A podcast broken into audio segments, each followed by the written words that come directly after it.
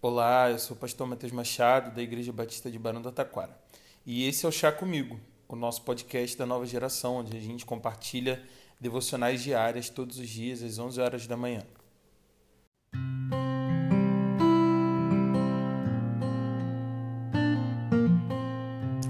Provérbios capítulo 16, versículos 3 e 4 nos dizem: Consagre ao Senhor tudo o que você faz, e os seus planos serão bem-sucedidos. O Senhor faz tudo com um propósito, até os ímpios para o dia do castigo. Começar outra semana pode não significar muita coisa no tempo em que vivemos hoje. Quando eu converso com amigos e familiares, muitos têm dito que os dias parecem os mesmos.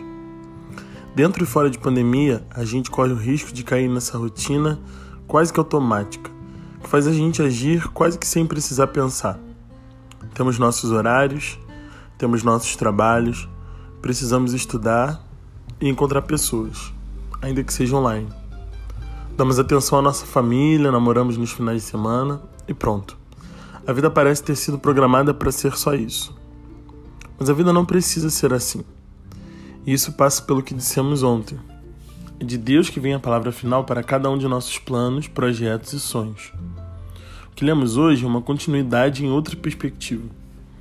Se ontem estávamos pensando em viver de acordo com aquilo que Deus quer e se Deus quiser, e não dos nossos próprios planos, hoje recebemos uma nova perspectiva para uma nova semana.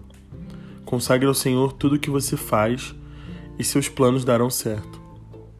No primeiro momento, pode parecer que os versículos nos impulsionam em direções diferentes, mas, como eu disse, eles são complementares.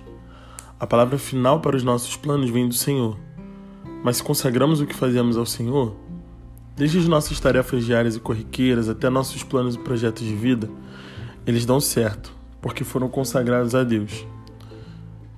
Deus tem parte com o que Ele abençoa, e Ele abençoa propósitos. Aqui está a chave para essa interpretação. Se o seu sonho, plano ou projeto cumpre um propósito de Deus, ele será abençoado, porque Deus tem propósito em tudo que faz. Jesus recorrentemente nos diz nos evangelhos que alguma coisa aconteceu para que a glória do Pai fosse vista, assim como quando Lázaro foi ressuscitado. Havia um propósito para aquela morte. O poder de Jesus precisava ser manifesto para que muitos crescem nele. O pedido de Maria e Marta foi que Jesus viesse depressa, porque seu amigo Lázaro estava doente. Ao chegar em Betânia, aquelas mulheres estavam desesperançadas porque achavam que o sonho de ver o seu irmão curado havia sido cancelado. No entanto, Deus tinha um propósito naquela situação. E assim, depois de quatro dias, quando os judeus achavam que o espírito já havia deixado o corpo completamente, Lázaro é chamado para fora e retorna à vida, cumprindo assim o propósito de Deus para ele e para todos os que estavam ali ao redor, assistindo aquela cena absurda. Eu peço que o Espírito Santo aqueça seu coração com a verdade de que Deus abençoa planos que têm a ver com o seu propósito. Que o seu coração esteja disponível para sonhar de acordo com os propósitos de Deus. Que Ele nos abençoe. Que você tenha uma boa semana. A gente se encontra em breve.